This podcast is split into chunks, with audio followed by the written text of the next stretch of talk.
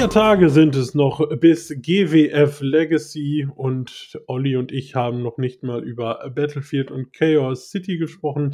Es wird also Zeit, einen Podcast zur GWF aufzunehmen und ja, ich habe schon angekündigt, ich habe ihn wieder bei mir an der Seite. Einen guten Abend, Olli. Guten Abend. Ähm, bevor wir aber anfangen, ja, wir haben es letztes Mal auch schon gemacht, da habe ich die Frage tatsächlich richtig, naja, ich muss zugeben, geraten. Olli, du hast eine Quizfrage vorbereitet. Ähm, ich bin sehr gespannt. Ja, es ist eine Quizfrage und auch ein bisschen eine Schätzfrage. Wir haben ja letzte Show schon, ähm, also letzten Podcast schon ihn schon erwähnt und diesmal wurde auch besprochen, Johnny Storm, britischer Veteran. Der ein oder andere Fan in Wrestling Deutschland kennt ihn, da er dann doch, wie schon erwähnt, das ein oder andere Mal in Deutschland war. Und deswegen, lieber David, ist meine Frage an dich. Wie, viel, wie viele Matches hatte Johnny Storm schon in Deutschland? Boah. Puh, hm. ich sag einfach mal gerade heraus 31. Wir schauen dann mal, wie weit ich weg bin. Äh, wir lösen am Ende auf, würde ich sagen, ne? So haben wir es letztes Mal ja auch gemacht. Genau. Ja. Und fangen jetzt einfach mal an, denn es gibt einiges zu besprechen. Ähm, Beginn tun wir mit Battlefield. Ja, vor rund zwei Monaten. Es gab zwei Pre-Show-Matches. Einmal konnte Axel Tischer sich gegen Big Nick durchsetzen und Crochester und Lina gewannen gegen Champ Kaplan und Koki. Ähm, ja, Lina und Koki, zwei Damen, die wir noch nicht so oft im Ring gesehen haben. Ähm, Olli, die Pre-Show überspringen wir, würde ich sagen, und kommen direkt zur Main-Show, die mit einem großen Match begann. Ähm, Pascal Spalter gegen Bad Bones John Klinger und ja, es sah nicht immer gut aus für den Helden der Hauptstadt, aber am Ende konnte sich Spalter via Referee Stoppage durchsetzen. John Klinger verlor das Bewusstsein und Spalter konnte das zweite von seinen drei Matches gewinnen.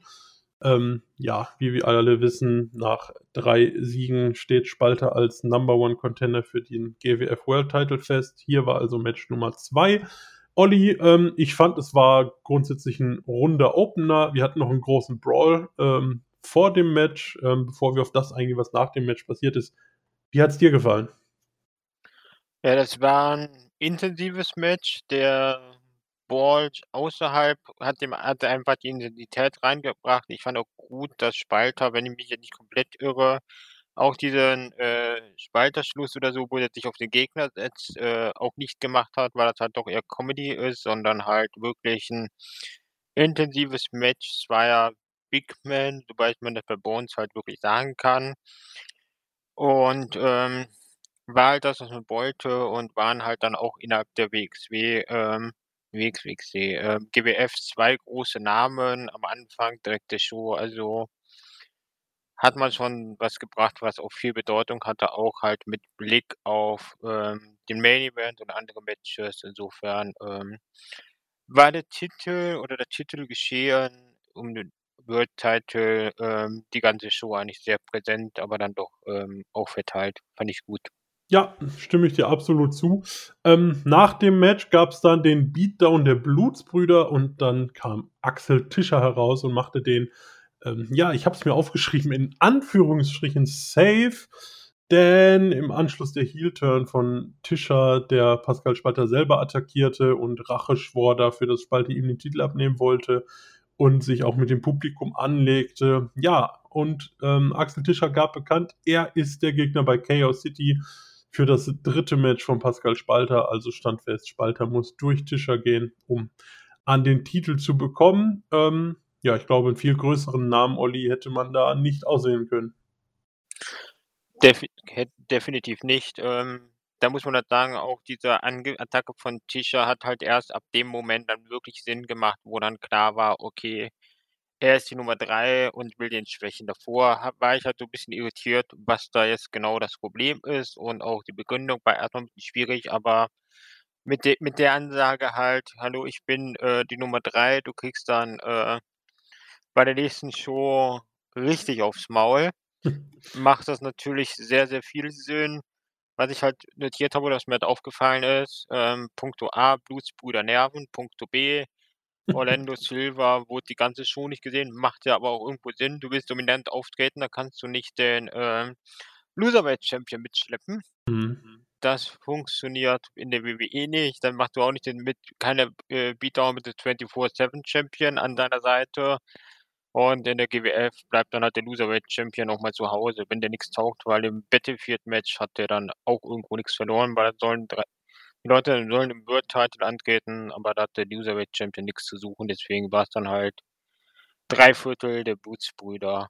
Aber wie gesagt, ich werde mit ich werde mit dem Stable in der Form einfach weiter nicht warm und, ähm ist halt dann auch immer die Frage, ähm, wo wohin das Ganze, äh, führen soll. Da fehlt mir so 'n bisschen die Linie, aber ich glaube, Blutsbrüder-Fass machen wir heute im Laufe des Abends noch mal auf. Ja, äh, du sprichst es schon an, die Blutsbrüder, die ziehen sich also grade bei Chaos City gab's noch sehr viel Blutsbrüder. Ähm, was mir auffiel, ähm, der Entrance-Theme, ähm, so cool er vielleicht auch sein mag, er geht dir tatsächlich irgendwann so was von auf 'n Sack, wenn du ihn an einem Abend 5 oder 6 Mal hörst. Ähm, das ist mir grade bei Chaos City dann aufgefallen. Konnte es irgendwann nicht mehr hören, muss ich ganz ehrlich sagen, aber das nur am Rande. Ähm, das liegt nicht am Theme, sondern irgendwie an der Quantität, ähm, denn ja aber dazu später mehr. Genau, ähm, Axel Tischer, also die Nummer 3, an der Pascal Spalter vorbei muss bei Chaos City. Damit das erst mal abgefrühstückt und wir kamen, ja, zu einer Konstellation, ähm, um die GWF Women's Championship, die sich irgendwie schon zieht und auch noch zieht. Mila Smith gegen Iva Kolaski. Ähm, es gab ein Double Countout und es war klar, die Fehde der beiden zieht sich noch 'n bisschen und, ähm, ja, ich habe schon öfter gesagt, Mila Smith, äh, gefällt mir eigentlich ziemlich gut. Aber ich muss sagen, ja, gegen Iva Kolaski kann man sich vielleicht einmal angucken, aber es zieht sich schon lang, Olli, oder? Ja, es zieht sich halt und die Frage ist bisschen, wo man in der Division hin will. Ich muss sagen, ich fand das Match von den beiden aber eigentlich gar nicht verkehrt. Also, das konnte ich mir schon durchaus anschauen. So zum Thema, wo ist der Punkt und wo ist das Ende von dem ganzen Ding, kommen wir auch wieder bei, äh, Chaos City. Das hat so der Vor und Nachteil von Cliffhangern, wenn man 2 Shows zusammen bespricht. Ja, das stimmt. Aber, ähm, ja, ist halt immer so bisschen die Frage, ähm, wen hast du halt noch? Das ist halt da ist halt leider die Frauen-Division in Deutschland relativ klein, aber wie gesagt, man versucht was zu erzählen. Man kann sich jetzt auch über die anstehen oder über die Matchserie streiten, aber ich will halt auch grade bei den Frauen es dann doch würdigen, dass, ähm, man versucht, Geschichten zu erzählen, selbst mit so wenig Damen und das ist auf jeden Fall begrüßenswert, dass man hier etwas versucht. Ja, genau, kommen wir auch noch mal bei Chaos City zu, denn da ging's ja auch weiter zwischen den beiden. So viel sei schon mal verraten. Im Anschluss, ich denke mal, da wirst du dich freuen, du hast ja sehr positiv letztens über ihn gesprochen. Es gab ein Number One Contendership Elimination Match und Tim Stübing konnte sich letztendlich durchsetzen gegen I-Touch Baha, Johnny Storm, Nick Schreier und Censor Volto und ist damit Number One Contender auf den GWF Berlin Title. Ja, auch ein Match, das bei Chaos City dann stattfand. Ähm, ja, Stübing, wie gesagt, weiter recht dominant dargestellt und konnte hier, ähm, gewinnen. Für dich der richtige Sieger? Ja, definitiv. Also, dass man Tim Stübing aufbaut, finde ich sehr gut. Ich muss halt zu dem Match, ähm, paar Anmerkungen machen. Der Einzigste, der mir halt in den Matchform, ich nenne es mal Name Value, nicht so ganz gepasst hat, war halt Nick Schreier, der dann doch eher noch, äh, bei der GWF relativ viel Prügel kassiert, während bei den anderen man schon irgendwo die Berechtigung sagen kann, dass die in diese Picture reingehören, auch wenn ich beim Booking von I-Touch Baha so das ein oder andere Fragezeichen noch habe. Ja. Ansonsten fand ich das Match vom Booking her richtig, richtig gut gemacht. Jeder hatte seine Spots. Auch die Abfolge, als dann die ganzen Pins kamen, fand ich richtig gut. Und was mir halt auch wirklich gefallen hat, dass man halt gesehen hat, okay, es ist Elimination Match und jeder ist halt wirklich für sich.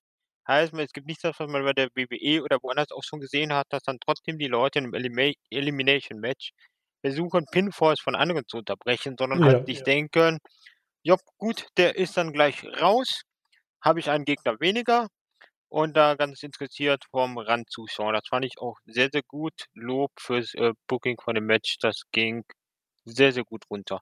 Ja, stimme ich dir zu. Ähm, ich mag das auch. Da sind so kleine Logiklücken dann teilweise, die einen dann durchaus 'n bisschen rausbringen. Ähm, ja.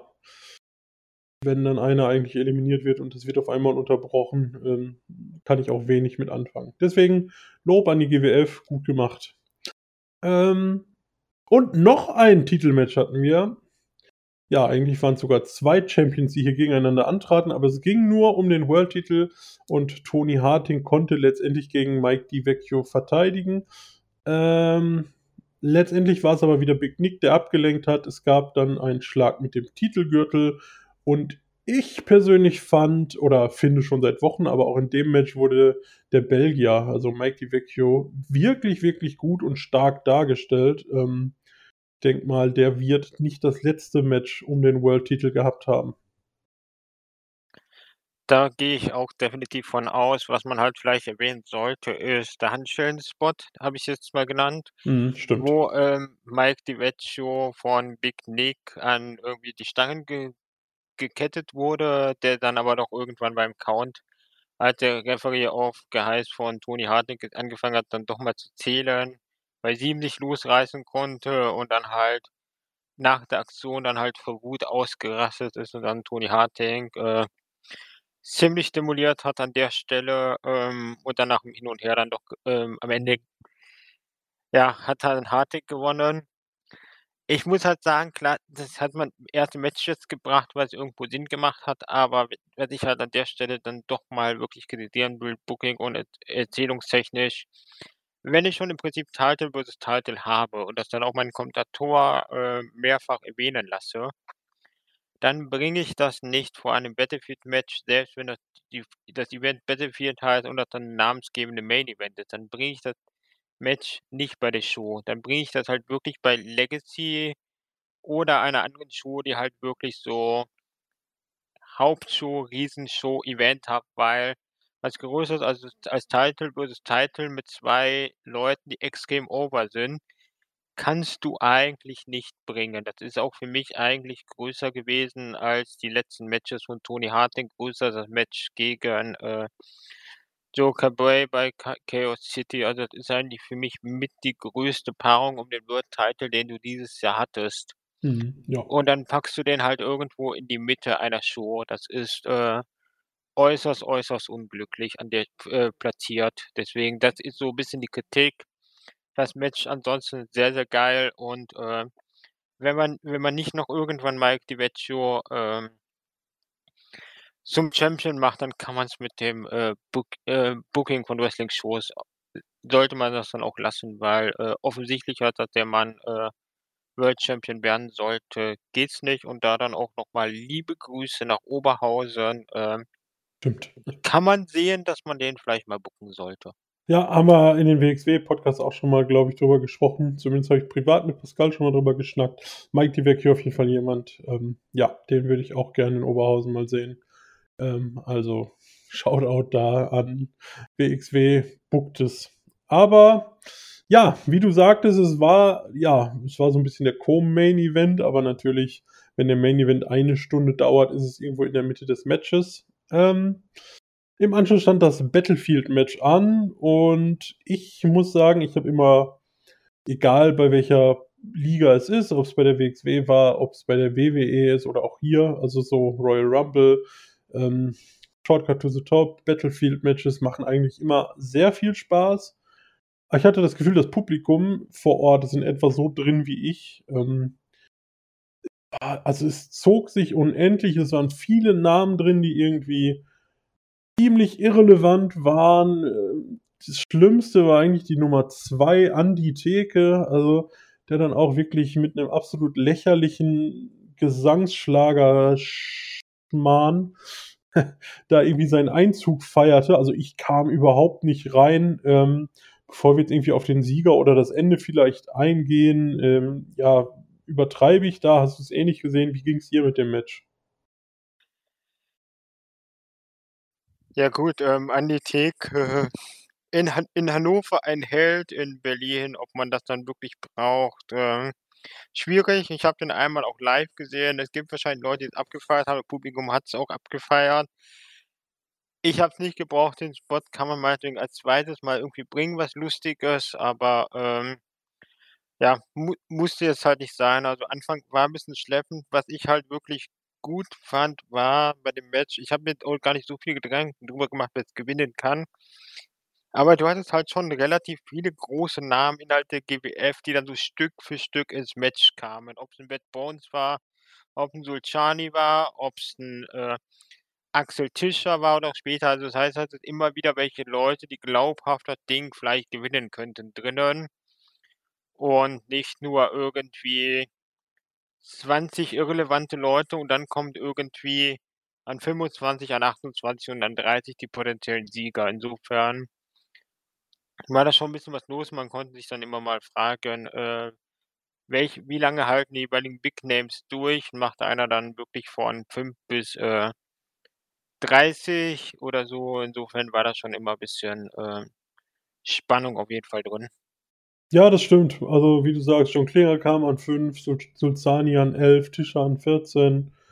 Ähm, und auch so Namen wie, ja, Ronaldo Shaqiri an 18, Cesar Volto, Pascal Spalter dann schon in den letzten 10. Ähm, ja. Also, da da stimme ich dir zu. Die kamen jetzt zumindest nicht alle am Ende. Ähm, ja, was ganz am Ende war am Ende hatten wir noch, ähm, Pascal Spalter, Metehan und Erkan Zul'Zani drin und am Ende konnte es tatsächlich Erkan alles oder Erkan gar nix, je nachdem, wie ihr ihn seht, ähm, das Match für sich entscheiden, konnte beide Männer noch eliminieren. Ähm, ja, generell Zul'Zani sehr, sehr stark, äh, dargestellt. Wie gesagt, kam an 11 rein. Ich weiß gar nicht, wie viele Eliminierungen. Ich kann mal zählen. 1, 2, ja gut, nur 4 Stück, aber trotzdem kam halt an 11 rein und hielt bis zum Ende durch. Also, mit dem hat man was vor, Olli.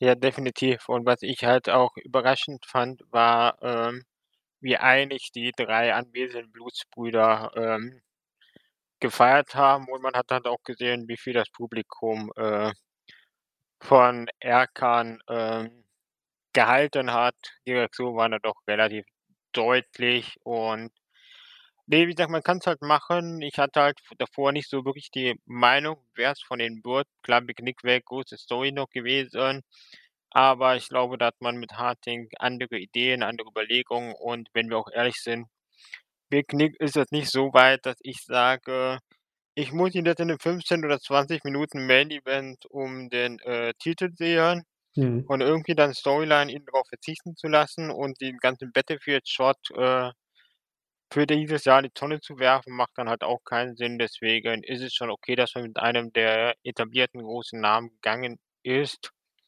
Aber ich bin mir halt an der Stelle auch relativ sicher, dass, äh Zul'Zani den Titel zumindest aktuell jetzt nicht gewinnen wird, weil ich da andere Leute sehe, die irgendwie zeitlich vorher dran sind und 'n monatliches Champion wechseln wird man dann hoffentlich auch nicht machen. Ja, wir wir werden ja nachher noch auf, äh, Legacy eingehen, das ja in 4 Tagen ist. Ähm, dort steht Erkan Zul'Zani ja tatsächlich in einem Titelmatch, aber dazu später mehr. Ähm, ich gehe ja erst mal auch davon aus, dass er den Titel Title Shot eher verlieren wird, aber ja, alles zu seiner Zeit. Ich habe was mir noch einfällt, ähm, Alarm der Schande. Ähm, Anitek hat den bekommen. Stimmt. Und was man halt auch spannenderweise sagen kann, das Match war dann nicht bei, äh, Chaos City, wenn ich das richtig aufm Ja, hast hast du richtig hast du richtig. Ähm, ich ich weiß gar nicht, ich glaube, da gab's auch 'ne Begründung in der Show. Ich muss zugeben, die habe ich schon wieder verwechselt. Aber Orlando Silva hat seinen Titel na ja, verteidigen kann man ja nicht sagen. Er hat ihn aber gegen Haywan Zorani, ähm, im Match aufs Spiel gesetzt. Also, der Fake Cesar Volto sozusagen hat dann das Match bekommen bei Chaos City. Warum, muss ich ehrlicherweise zugeben, habe ich jetzt nicht mehr hundertprozentig aufm Schirm. Gut. Ähm, ja, insgesamt dein Eindruck von Battlefield, ähm, insgesamt 'ne gute Show oder wie würdest du sie bewerten? Die ersten knapp 1 1/2 Stunden waren so als en bloc vielleicht mit das Beste, was ich dieses Jahr von der GWF gesehen habe. Also, da schließe ich auch ausdrücklich die Damen mit ein. Das ging richtig, richtig gut runter. Äh, das Battlefield-Match war für 'n Shortcut-Match okay. Ich habe Schlechteres gesehen, ich habe Besseres gesehen. Es ist in Ordnung. Wir haben halt auch gesehen, dass Metehan jetzt, ähm, wahrscheinlich vielleicht dann, je nachdem mal schauen, vielleicht auch öfter bei der GWF auftaucht. Ähm, ansonsten war war echt in Ordnung. Grade durch die ersten 1 1/2 Stunden, äh, war's definitiv eine der besten, äh, GWF-Shows, die ich dieses Jahr gesehen habe. Vielleicht Platz 2, vielleicht Platz 3, aber irgendwo in den Top 3, denke ich mal, kann man das für dieses Jahr reinpacken. Ja, stimme ich dir stimme ich dir zu. Ähm, waren durch die Bank eigentlich ziemlich gute Matches. Also, kein Stinker dabei, also alles in Ordnung. I für mich für meinen Geschmack zog sich Battlefield-Match 'n bisschen. Ähm, war ja auch so, dass der, äh, Ringsprecher auch immer wieder mit runterzählte und so, um so 'n bisschen Stimmung zu machen, weil ich glaube, fürs Publikum war's teilweise auch ich weiß nicht, ob der Abend einfach lang war. Waren ja, wie gesagt, noch 2 Pre-Show-Matches davor oder was da der Grund war. Ähm, ja, so ganz viel Stimmung kam dann gegen Ende rein. Ähm, aber es ist ja auch normal, da standen dann noch einige große Namen im Ring. Wenn du nichts dagegen hast, Olli, würde ich zu Chaos City weitergehen. Let's go. Let's go. Auch hier gab's ein 2 Pre-Show-Matches. Ähm, Crazy Sexy konnten gegen die Kendo Boys gewinnen. Ähm, ja, Kendo Boys weiß ich bis heute nicht so ganz genau, warum man die überhaupt, äh, auf die Beine gestellt hat. Irgendwie seit die da sind, ja, wenig gerissen, aber mal gucken, vielleicht kommt da noch was. Und es gab noch ein Six-Women-Tag-Team-Match. Cara, Lina und Tyra Gates gewannen dort gegen Jessie J, Loki und Xara Grace. Ähm, ja, man musste halt auch irgendwie die Lumberjills fürs spätere Lumberjill-Match zusammenbekommen und hat sie dann einfach noch mal in die Pre-Show gesteckt. So weit, so gut. Aber bevor wir zum Women's Match kommen, Erkan Sulzani einmal mehr, ähm, konnte hier den nächsten Highflyer ausschalten. Er nennt sich ja selbst den Highflyer Killer und besiegte in knapp 11 Minuten Peter Tiani. Ähm, ja, Tiani ja sowieso eins der größten Talente, die wir in Europa so zur Verfügung haben. Ähm in der GWF immer sehr sporadisch eingesetzt, hat dann hier auch den Job gemacht für Erkan Sulzani, der weiter sehr stark dargestellt wird. Solider Opener, oder? Ja, also wie gesagt, ich bin kein Freund von dem Ergebnis, aber wenn halt Sulzani, äh, den Titel gewinnen soll, theoretisch, also halt grade 'n Contender für den World Title ist, dann muss man ihn halt gewinnen lassen. Mhm. Ist all gut, WWE wird hätte es unter Vince McMahon anders gebookt. So macht es natürlich, äh, deutlich mehr Sinn, wie das die GWF gemacht hat. Ansonsten war's okay, war was durchaus fürs Publikum, denke ich, und insofern wüsste ich jetzt nicht, was man da wahnsinnig groß rumkritisieren sollte. War okay, haben wir auch schon deutlich schlechtere Opener gesehen. Da da stimme ich dir auf jeden Fall zu. Ich glaube, es gibt auch mit Tiani jetzt kein Match, wo ich sagen würde: „Boah, war das 'n schlechtes Match.“ Also, den kannst du immer in ein prominentes Match irgendwo reinstecken, dann kriegst du was Vernünftiges raus. Im Anschluss hatten wir 'n Backstage-Segment. Ähm, Rambo hat sich da mit, ähm, wie heißen sie, Champ Kaplan und Ali Arslan angelegt. Ähm, ja, am Ende konnte sich Rambo gegen die beiden nicht durchsetzen. Ähm, gab dann gleich noch 'n weiteres Segment, wo Rambo dann noch mal Relevanz bekam, aber dazu gleich mehr, denn nach diesem Segment kam eben erwähntes Lumberjill-Match um den GWF Women's Title. Mila Smith verteidigte ihren Titel einmal mehr gegen Iva Kolaski und Quelle Surprise? No Contest. Alle Damen prügelten am Ende irgendwie auf sich gegenseitig. 4 Faces gegen 4 Heels. Ähm, Ringrichter vollkommen überfordert. Nach 5 Minuten 53 wurd's dann abgebrochen. Ähm, ja, die Fehde geht weiter, Olli. Genau, Fehde geht weiter. Dagegen ist grundsätzlich nix einzuwenden. Die Umsetzung ist dafür aus der Hölle. Fangen wir an bei der Kritik. Also 'n Lumberjill oder Lumberjack-Match, wo ganze 6 Leute um den Ring stehen, ist ein extrem schlechter Witz. Und, ähm, dann kann man das halt entweder wirklich machen, dass man das halt, wenn man Lumberjill-Match macht, es schiebt, zum Beispiel auf den 20.11. Warum 20.11.? Weil am 20.11. die GWF offenbar 'n Casting macht für die für Wo Women's Wrestling für Frauen. Und da könnte man dann hätte man dann ohne Probleme sagen können: „Okay, wir nehmen die, die wir eh gebookt haben, zum Beispiel jetzt noch die 6 Damen, die kriegen dann auch 'n Pre-Show-Match Und von dem Casting werden wir gucken wir, wer dann auch schon was Richtung Ring Gear oder brauchbare kann ja auch Sportklamotten sein. Man muss da nicht in der Wrestling Gear zwingend da am Ring stehen, sondern kann dann auch in Sportklamotten oder was auch immer da am Ring stehen. Dann hat man da und wenn die halt schon 'n bisschen biss wissen, was sie tun, weil die auch schon 'ne kleinere Linie gecatcht haben, dann kann man halt auch noch mal 4, 5, 6, 7, 8 von denen nehmen. Und wenn dann halt plötzlich dann nicht nur 6 Leute, sondern 10, zw äh, 10, 12 Damen am Ring stehen, selbst wenn die nicht gut viel machen, sieht das nach deutlich, deutlich mehr aus und hat Relevanz und, ähm, dann ist es einfach direkt von der Wirkung was komplett anderes. Deswegen wäre das wunderbares Timing gewesen, dieses Match anzusetzen. Und abgesehen davon ein No Contest in dem Lumberjill oder Lumberjack-Match ist halt auch Unsinn schlechthin. Schließlich sind die eigentlich da, um im Zweifelsfall mal dem Face oder dem Heel aufs Maul zu hauen. Sollten nicht in den Ring rein, aber selbst das kann man auch irgendwie regeln, indem wer läuft. Zumal die Show heißt Chaos City, da waren die Regeln generell bei allem etwas laxer. Ja. Deswegen ist das leider von vorne bis hinten relativ unglücklich und ich frage mich so 'n bisschen, was jetzt die logische nächste Stipulation ist.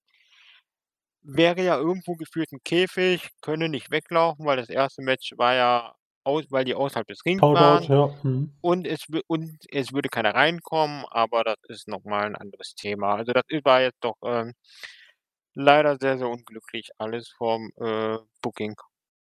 Ja, es wirkt auch sehr bemüht halt. Wie gesagt, in der Pre-Show haust du dann irgendwie 6 Mädels hin. Ähm, ja, so 4 von denen hast du noch nicht so wahnsinnig viel gesehen. Die sollen dann auf einmal 'n Hass haben auf, äh, Mila Smith. Die anderen als Faces wollen jetzt unbedingt Mila Smith verteidigen, so. Ähm, alle, die miteinander herzlich wenig zu tun haben, so, ja, waren jetzt ja auch keine Stables, die sich da gegenüberstehen oder so. Ähm, bisschen sehr forciert, hatte ich den Eindruck, aber na ja. Gut, zwischen den beiden geht's, ähm, ja, gar nicht singlesmäßig weiter, aber ich denke, die beiden werden ihre Fehde auf jeden Fall noch 'n bisschen fortsetzen. Anschließend, ich hatte es angekündigt, es gab noch ein Segment um Rambo. Es wurde nämlich endlich, ähm ja, was soll ich wie wie soll ich's ausdrücken? Es wurde endlich aufgeklärt, wer der Kommandant der Black Guerilla Army ist, und zwar ist es Rambo. Ähm, wir haben's zum 1. Mal gesehen, kurz danach gab's dann Backstage 'ne Schlägerei mit den Blutsbrüdern. Ja, äh, Olli, was denkst du, hat man mit der Black Guerilla Army und Rambo ist das 'n Stable, was jetzt 'ne Relevanz bekommen wird? Ähm, gute Frage. Sagen wir mal so, man schafft zumindest für El Kommandant Rambo, wo er sehr viel Wert drauf legt, Entschuldigung. ein Programm. Wir werden ihn wahrscheinlich auch nicht ganz so viel im Ring sehen, beziehungsweise gerade wenn's um die Blutsbrüder geht, muss ich mich wahrscheinlich schon wieder sofort korrigieren, weil wenn das halt auch 3 sind, dann kann man da wunderbar Six-Man Tag Team Matches machen und die Blutsbrüder mit, äh, beschäftigen, wobei die haben ja Größeres eigentlich vor. Gerade auch Erkan Sülkani, deswegen weiß ich nicht, ob da dann, äh, keine Ahnung, sagen wir mal Tag Champions plus World Champion gegen, äh, die Black Guerilla Army dann das wahre Programm ist, aber davon lasse ich mich gerne mal überraschen. Mhm.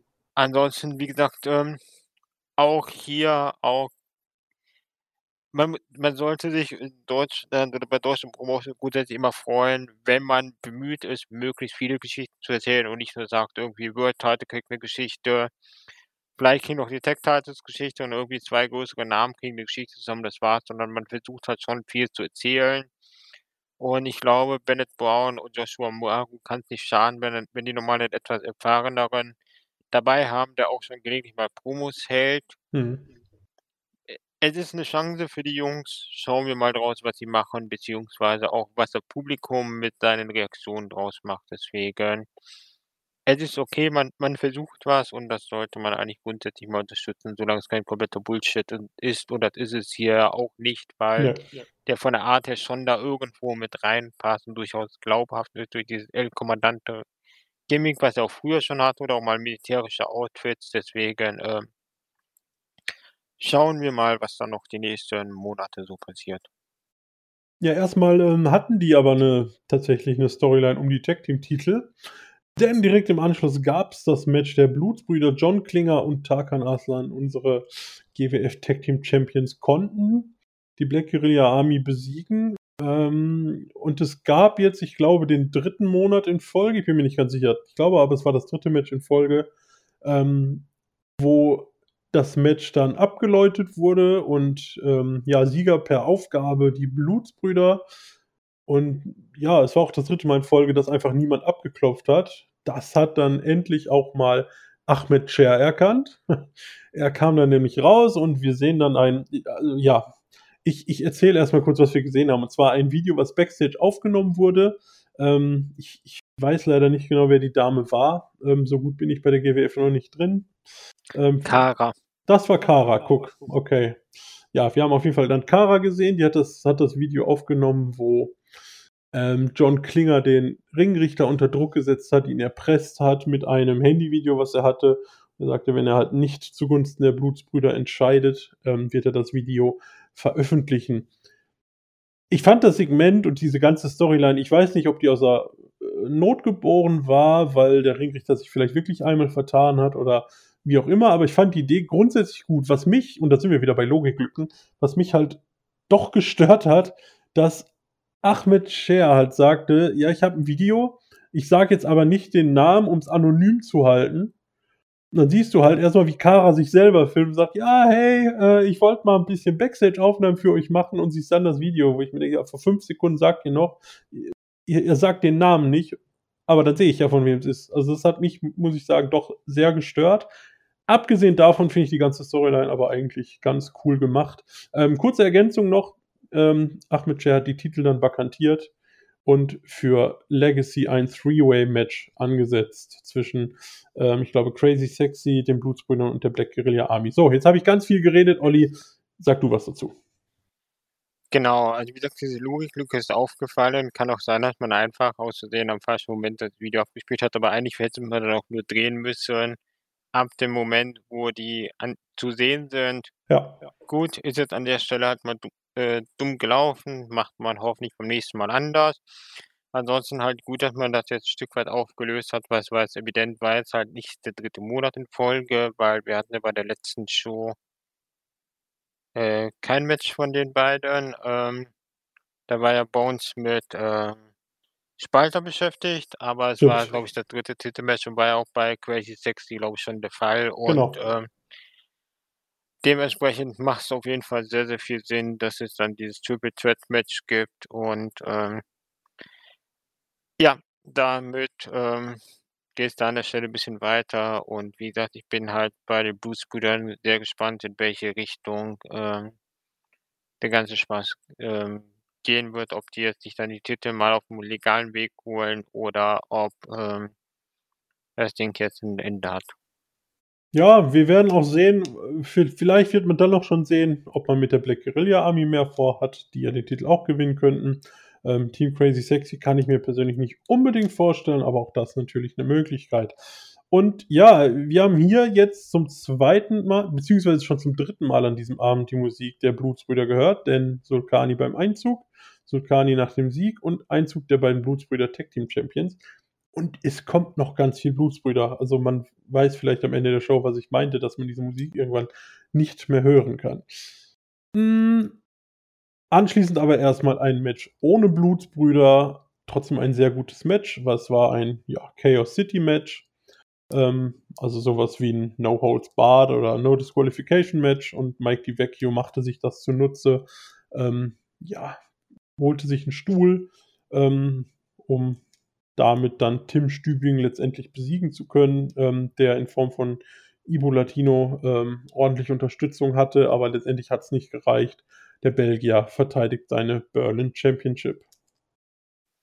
Ja, wobei man muss halt der Fairness halber sagen, mit dem Stuhl ist ja ursprünglich Ibo Latino angekommen stimmt, und dann gab es halt irgendwann Saures, ab, wo man halt sagen muss, war schon grundsätzlich gut gebuckt, auch das Ende, auch die Eingriffe, ob jetzt mit dem ich nenne vermute jetzt mal Mehl oder Fitnesspulver, äh, was heißt Fitnesspulver, du dieses Magnesium Eiweißpulver, ja. Ach so, für die, so. für die äh, Gewichtheber oder Ach, das meinst du, das kann auch sein. Ja, irgendwie sowas. Also wie gesagt, es war schon sehr, sehr gut gebuckt halt, dass äh, da ist Ibu Latino auf jeden Fall gut eingesetzt. Ähm, Tim Schübel gefällt mir, macht auch Sinn, äh, dass DiBiase verteidigt, weil wenn du DiBiase eigentlich tendenziell die World-Title geben willst, solltest du ihn jetzt nicht von Stübing äh, besiegen lassen, selbst wenn der Hilfe hat. Mhm. Was man natürlich wieder sehr diskutabel finden kann, ist jetzt, ob es, äh, unprotected, äh Chair-Shots auf den Kopf sein müssen. Aus meiner Sicht nein. Ich weiß ja nicht, aus welchem Material das war, aber muss man jetzt trotzdem nicht unbedingt an der Stelle bringen. Ansonsten war das für mich eigentlich, auch wenn ich jetzt so auf die Matchliste schaue, ähm, vermutlich mein Match of the Night. Ja, also doch, in der in der Gesamtheit würde ich dir da, glaube ich, zustimmen, ja. Doch, doch. Doch, doch, doch, auf jeden Fall. Ja, ganz klar. Und da muss ich halt aber auch festhalten, wenn ich jetzt unterwegs, ähm, GWF gucke, bin ich doch eigentlich so relativ happy. Gut, man könnte meinen, von Typ her sind die sich auch wieder bisschen ähnlich, aber mit Mi Mike DiVecchio, Tim Stübing, Tony Hartig, 3 Leute, macht mich schon relativ glücklich, was man mit denen macht. Also, ich finde die 3 alle richtig gut und, ähm finde es auch echt beachtenswert, wie man, äh, Mike DiBiase, der doch am Anfang sehr, äh, stark als Heel war und einfach durch seine Attitüde, durch sein doch in Ring-Können, für seine Beweglichkeit dann doch einfach als, ähm, Face extrem overgekommen ist. Und was ich auch bei dem Match auch extrem gut gebookt fand, war ja diese, ähm Powerbomb, die er hat, wo er den Gegner ja auch, ähm, hochzieht. Da hat er am Anfang des Matches hat er dann halt wirklich komplett gestanden mit dem Gegner und hat den im Prinzip komplett einmal senkrecht, äh da aufgesetzt und dann das wirklich ganz sauber durchgezogen und am Ende war's dann halt so, ich wuchte den irgendwie halbwegs hoch und mache dann die Powerbomb. Also, wirklich noch mal an der Stelle wirklich noch mal Auge aufs äh, Wert aufs Detail gelegt und dann halt schon wirklich auch gezählt, dass er viel eingesteckt hat und hat den aber trotzdem noch irgendwie hochbekommen und dann direkt schnell, ähm, runter. Also, der Mann weiß auch bei Ringpsychologie und Geschichten erzählen kann er durchaus. Also, da habe ich momentan an Mike D extrem viel Spaß, an Tim Stübing und Tony Harting auch. Insofern ist es schon wichtig oder gut, wenn man als, äh, Produkt dann einige wichtige Leute hat, mit denen man dann mitfiebern kann und die man gerne anschaut. Dann ist das ganze Produkt deutlich, ähm, besser und und interessanter. Da stimme ich dir zu. Und ja, es war auch 'ne tolle Match-Story, die da erzählt wurde. Ähm, Match ging über 14 Minuten und ich muss sagen, es wirkte überhaupt nicht so lang. Welches Match aber gefühlt noch länger wirkte als die 17 Minuten 58, die es gedauert hat, war Pascal Spalter gegen Axel Tischer. Ähm und es war das schlimmste Babyface-Booking seit John Cena in meinen Augen. Also, Axel Tischer hat gefühlt 17 Minuten und 30 Sekunden von dem Match so was von dominiert. Ja, und am Ende verliert er das Bewusstsein halt im im Sleeper Hold von Pascal Spalter, der damit den 3. Sieg holt. Ähm ja, also mir war's, weiß ich nicht keine Ahnung. Also, so haben sie 'n Spalter meines Erachtens noch nie gebookt, also zumindest seit ich gucke. Ähm, das Match hat mir überhaupt nicht gefallen. Ähm, wie war's denn für dich? Ja, das Storytelling in dem Match war 'n bisschen, äh, fragwürdig, weil man muss halt denken, Spalter ist halt einfach 'n Brocken und großer Name. Und, ähm, nein, deswegen man ma man kann durchaus anders booken. Ich fand das Match an sich trotzdem in Ordnung. Und ist halt auch, was halt auch bisschen surreal ist, wenn man sich halt die Card anschaut. Dieses Match, wo es halt um Match 3 geht halt auch in der Mitte der Card, das ist halt auch 'n Match, wo ich sage, das kannst du eigentlich deutlich prominenter platzieren. Und das ist halt auch wir hatten auch schon Shows ohne Main Event. Da hättest du so was auch also ohne World Title im Main Event oder generell auf der Card, dann kannst du auch so 'n Match im Main Event bringen. Du kannst auch Mike D gegen Tim Stübing bringen. Halt, da eigentlich im Prinzip 3 mal 3 Main durchaus Main Event würdige Matches auf einer Card, was halt auch einfach absurd gut ist. Mhm. Weil ich hätte bei keinem der 3 Matches was gegen gesagt, wenn es der Main Event gewesen wäre. Und ja, aber wie gesagt, halt dieses Match durch diese Art des Storytellings hat mich etwas gezogen, wenn auch das aus meiner Sicht nichts von der Qualität der beiden nehmen soll. Aber, ähm, man kann es anders erzählen. Das ist halt komisch du hast 'n Herausforderer, der eigentlich von Axel Tischer ziemlich fertig gemacht wurde. das dann doch irgendwie gewonnen hat und, äh, ja, bin ich gespannt, was man mit Spalter dann in Zukunft, äh, macht. Ja, sowohl mit Spalter als auch mit Axel Tischer. Ähm, ja, aber Spalter hat sich jetzt auf jeden Fall erstmal das Titelmatch erarbeitet, was er bei Legacy dann auch bekommen wird. Kommen wir später in der Vorschau dann auch noch mal zu. Hm, jetzt begann ja, jetzt jetzt begann die Odyssee der Blutsbrüder. Ähm, Loserweight Championship Orlando Silver gegen Haiwan Sorani, also den Fake Sensor Volto, wie schon angesprochen. Hat er nicht an die Theke bekommen, sondern Sorani und eigentlich hat er den auch besiegt, aber hat dann halt mit denen so rumgespielt, die nochmal hochgezogen, halt so überheblich agiert. Ähm, ja, am Ende, es kam natürlich, wie es kommen muss. Sorani hat gewonnen und die Blutsbrüder-Kollegen kamen zum Ring und haben halt gesagt, der wäre eine Schande ähm, für die Blutsbrüder, sie hätten abgestimmt, haben ihn rausgeworfen und haben auch schon ein neues Mitglied. Und rauskam Evil Jared, ähm, ja, in Berlin sehr bekannter Name. Ähm, ich glaube, Gitarrist der Bloodhound Gang auf jeden Fall äh, in der Band drin. Ja, ähm, ja, sollen wir erstmal so weit reden und dann, was dann noch passiert ist? Ja, beziehungsweise mach ruhig das Segment, äh, fertig. Dann können wir das ganze Ding in einen Ja. Sack stecken und dann darauf hauen. Alles klar, dann machen wir das. Okay. Denn äh, Orlando Silva sagt halt, nein, er möchte nicht aus der Gruppierung raus, denn er sei ein guter Wrestler und könnte es auch beweisen.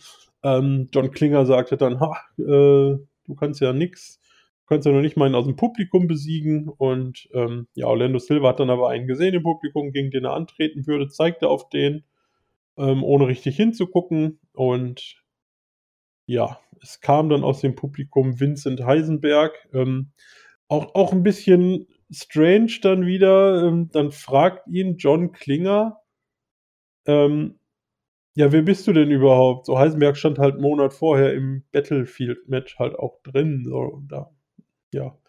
Ähm, da wird er ihn vielleicht auch gesehen haben. So klein ist Heisenberg ja auch nicht, das aber nur so als kleiner Punkt. Naja, auf jeden Fall wird ähm, Orlando Silva seine letzte Chance in der GWF wahrscheinlich auch zu bleiben gegen Vincent Heisenberg dann bei Legacy haben. Soweit das Segment. Olli, bitte haut drauf. Genau, ähm, ich habe jetzt keine Notizen dazu gemacht, weil ich aber keinen Bock hatte, äh, zu dem ganzen Unsinn mir was aufzuschreiben.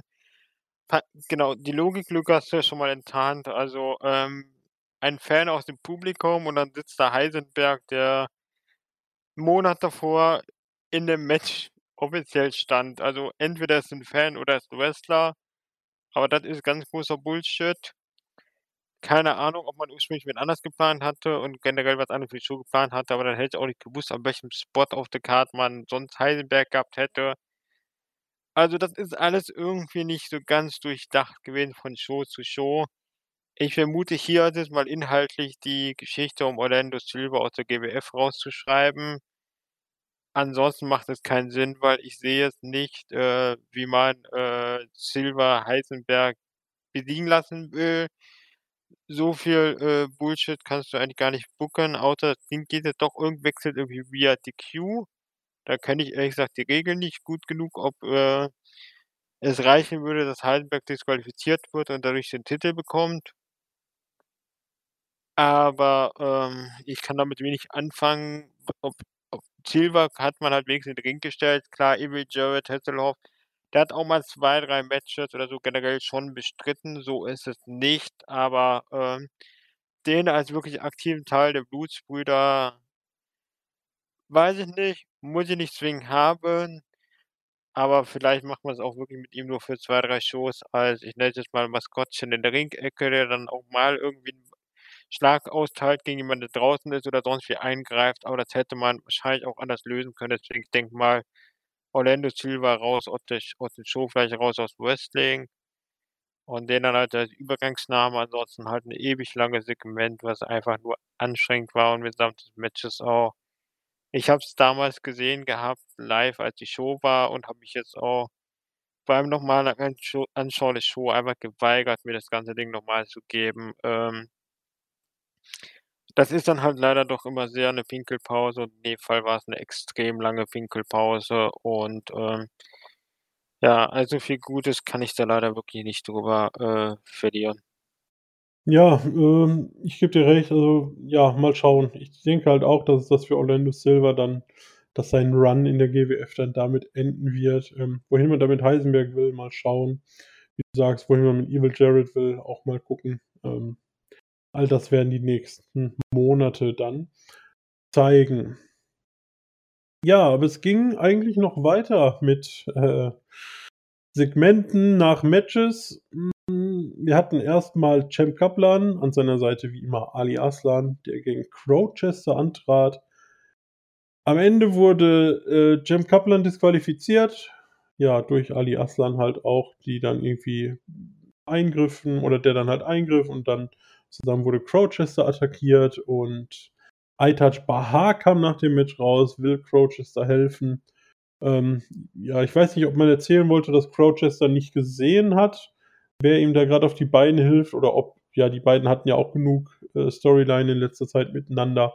Auf jeden Fall hat er ihn dann weggeschubst, ähm, sodass er dann von Aitaj Bahar auch noch eine abbekommen hat. Ähm, ja, das Match zwischen den beiden wurde, meine ich lass mich kurz nachgucken, genau, die beiden, ähm, werden auch bei Legacy jetzt aufeinandertreffen, also Aitaj Bahar und Crowchester. Ähm, ja, letztendlich war's aber nicht so, dass dass, ähm, sich Aitaj Bahar wieder mit Ali Aslan verbündet hat, sondern es waren irgendwie so ja, so 'n bisschen 3 Parteien, sehr unübersichtlich, ähm, sehr viel. Ähm, nachdem wir halt dieses ganze Blutsbrüder-Segment hatten, fand ich weiß ich nicht, da hätte man auch was tauschen können und das irgendwo anders auf der Card haben können. So hatte man jetzt zweimal irgendwie ja, einmal, ähm, dann halt jetzt die DQ, vorher das kurze Match mit dem Riesensegment danach. War irgendwie viel, Olli, oder? Ja, das ist halt so die typische Mit-Undercard, äh, Fehde, wo ich halt einfach emotional nicht drinnen bin. Also, das ist mir ehrlich gesagt keine Ahnung, Champ Kaplan war ich nie 'n großer Fan von. Aitaj Bahar ist ist eigentlich grundsätzlich im Ring echt solide. Crowchester auch. Da mache ich irgendwie den Charakter nicht ganz so klar. Er hat irgendwie 'n bisschen was Uniques, aber es halt einfach ich bin da emotional nicht drinnen. Für die Leute, die da irgendwie 'ne Beziehung zu haben, die irgendwie 'ne Bindung haben zu einem der 3 Wrestler, ist es wahrscheinlich was Tolles. Mich lässt das relativ viel kalt. Ich sehe es halt, aber, ähm ob es da ist oder ob's nicht da ist, ähm, ist für mich jetzt nicht so relevant. Ich bin gespannt halt, ob es einer von den dreien irgendwas bringt oder in ir irgend 'ne Richtung bringt oder irgendwas mit dem Charakter macht, weil im Grunde ist es halt einfach 'n Beschäftigungsprogramm für die Mit-Undercard. Ja, auf jeden Fall. Ich finde auch, man kann es ja durchaus machen, aber ich finde, ich muss nicht noch noch so 'n Segment haben mit irgendwie 3 Parteien, die sich alle nicht riechen können, wenn ich davor dieses riesen Blutsbrüder-Ding hatte. So, dann bring's meinetwegen zwischen, äh, äh, Mike DiVecchio Stübing und Spalter Tischer. Das waren 2 riesig lange Matches, so, die auch qualitativ ja relativ gut waren. Dann bring halt eins von diesen Segmenten doch dazwischen oder so, dass du 'n bisschen Abwechslung drin hast. So war's einfach. Mir war's dann irgendwann zu viel. Ich konnte dann auch nicht mehr so also, ich musste es dann irgendwann noch mal zurückspulen, um's mir noch mal in Ruhe anzuschauen, wer da jetzt warum wen geschubst hat und so. Ähm, ja, aber gut. Mir war die Platzierung vielleicht auch so 'n bisschen dann ein Dorn im Auge. Dann war schon Zeit fürs Main Event, GWF World Championship, Tony Harting gegen ja, da merkt man's wieder, ich bin noch nicht lange in der Szene drin, aber Joey Cabray, ähm, und der Kommentator sagt oder der ja, der Kommentator, also Valandi Zanti sagte: „Das 1. Match für die GWF seit 2016“, dementsprechend, ähm, keine Reaktion hat er eigentlich auch gezogen im Publikum. Ja, es war auch sehr random. Mir hat sich überhaupt nicht erschlossen, warum der jetzt das Titelmatch bekommen hat, außer weil Tony Harting einen brauchte, Olli. Ja, genau, das war halt so der Platz ähm, Variante halt zu sagen: „Okay, wir müssen mal 'nen Big Name von außerhalb, äh, booken.“ Und, ähm, ja, hat dann halt gesagt: „Komm, wen haben wir irgendwie aus den Briten?“ Man muss halt auch sagen, Joe Cabray tritt ja zumindest aus Cage-Matches auch nicht mehr so unfassbar oft an, hat jetzt irgendwie 2000 seit 2017 jetzt irgendwie 15 Matches gemacht, also im Prinzip wirklich 'n Part-Timer, der den man bei OTT oder auch sonst wo vereinzelt noch mal irgendwie rausholt, aber wo ich sagen würde, mittlerweile auch schon 40 ungefähr, äh, die Karriere ist im Prinzip durch, aber immer noch brutal gut in Form. Ähm, war 'n ordentliches Match, aber halt, ähm wir hatten auch schon andere Matches auf der Card und es war halt so 'n Match, wo eigentlich trotz allem an Bemühen der beiden die Spannung nicht wirklich drin war, weil Mhm.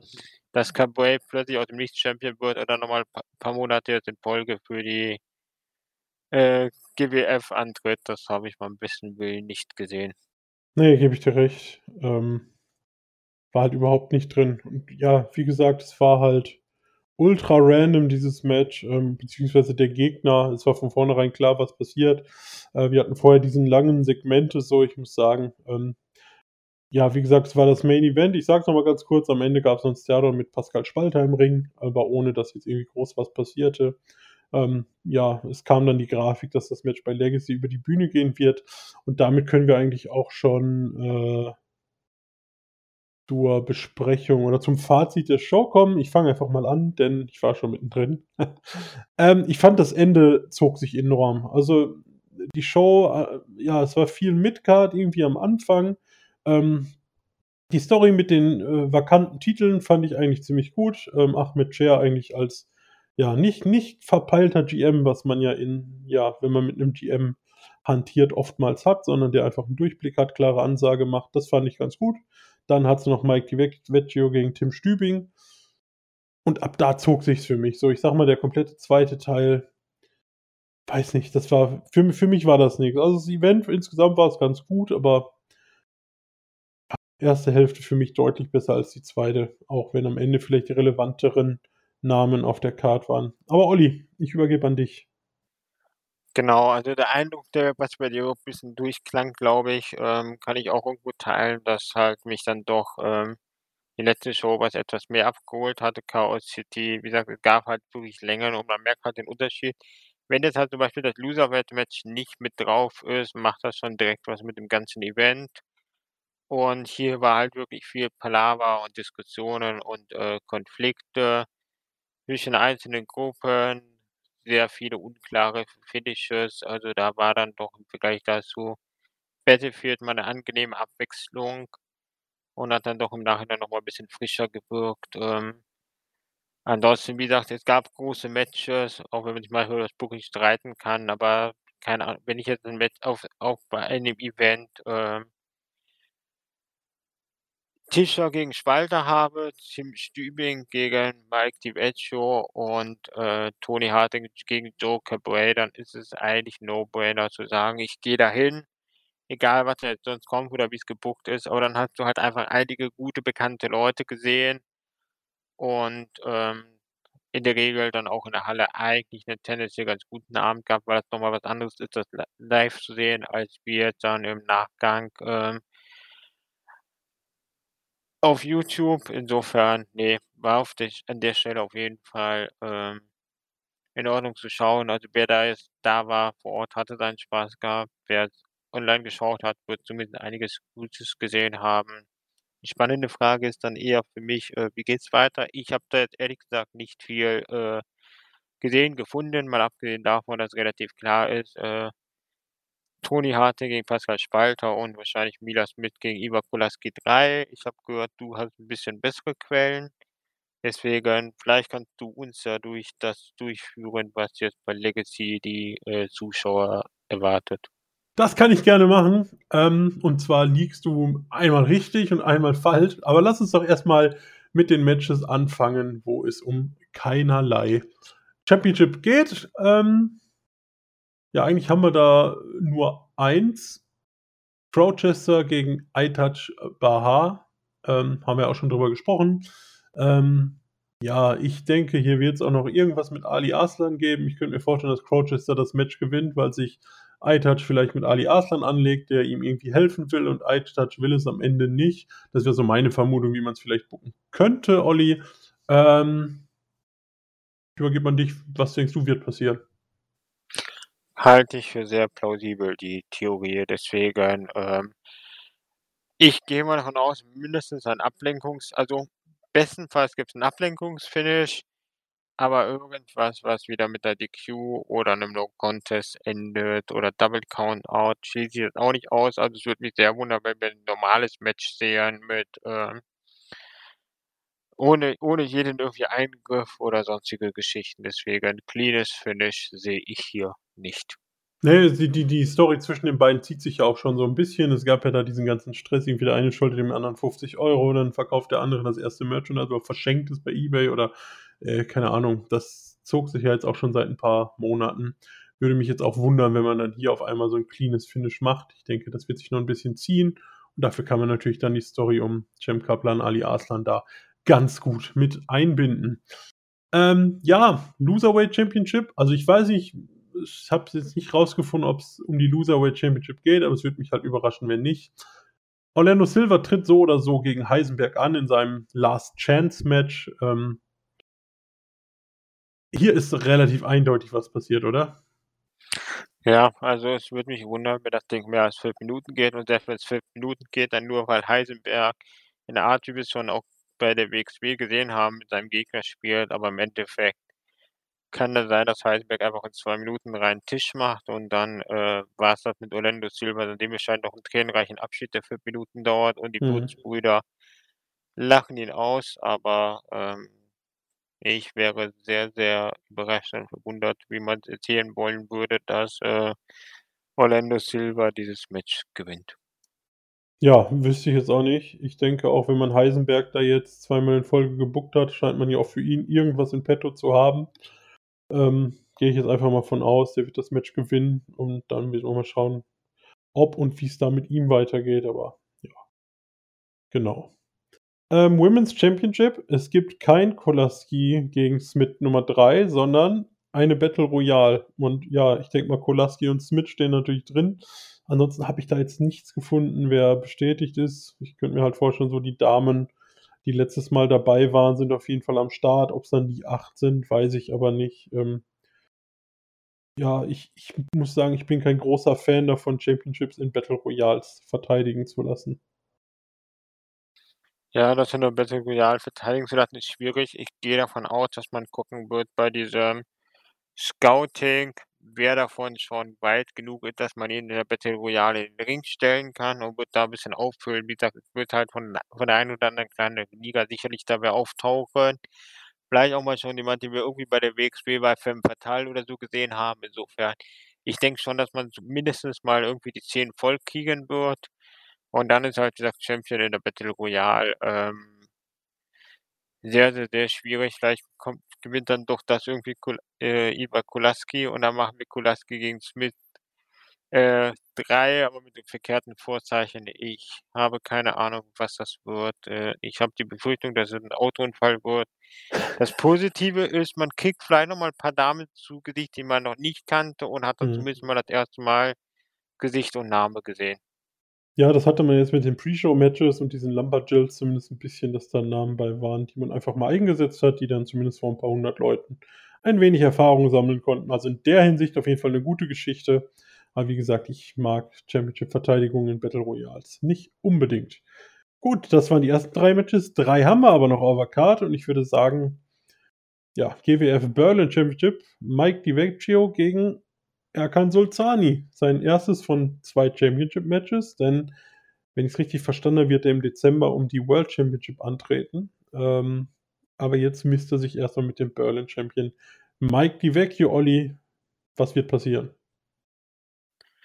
Ja, äh, spannend. Also, da könnte ich mir vielleicht sogar unter Umständen, falls man sagt, Mike DiVecchio sollte in Richtung World Title gehen, könnte ich mir vorstellen, dass man sagt: „Okay, ähm, die anderen beiden, ähm, Blutsbrüder oder die anderen 3 Blutsbrüder, äh, greifen ein und lenken dann Mike D doch irgendwie ausreichend ab.“ Also, da ich sogar nicht ausschließen, dass man sagt: „Okay, Mike DiVecchio verliert hier den Titel und Solzani geht dann als GWF Berlin Champion, äh, dann im Dezember auf World Champion Jagd und schafft's da dann nicht.“ Vielleicht sogar großer Plot-Twist wäre, dann gibt's so Rematch, äh, Solzani gegen, äh, Mike DiVecchio, der dann inzwischen irgendwie Titel geholt hat, beziehungsweise stimmt, kann der gar nicht. Insofern ist das an der Stelle Unsinn, weil's ja keine Show dazwischen gibt.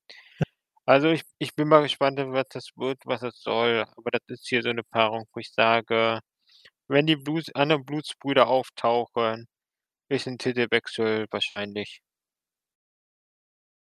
Ja, ähm, ich könnte mir halt auch vorstellen, vielleicht die Blutsbrüder kosten ihm den Titel, äh, dafür kostet Vecchio ihm vielleicht den Titel gegen Harting, ähm und Vecchio widmet sich dann selber Tony Harting oder was. Ich meine, da gibt's ja 'n paar Möglichkeiten, die man dann in Erwägung ziehen könnte.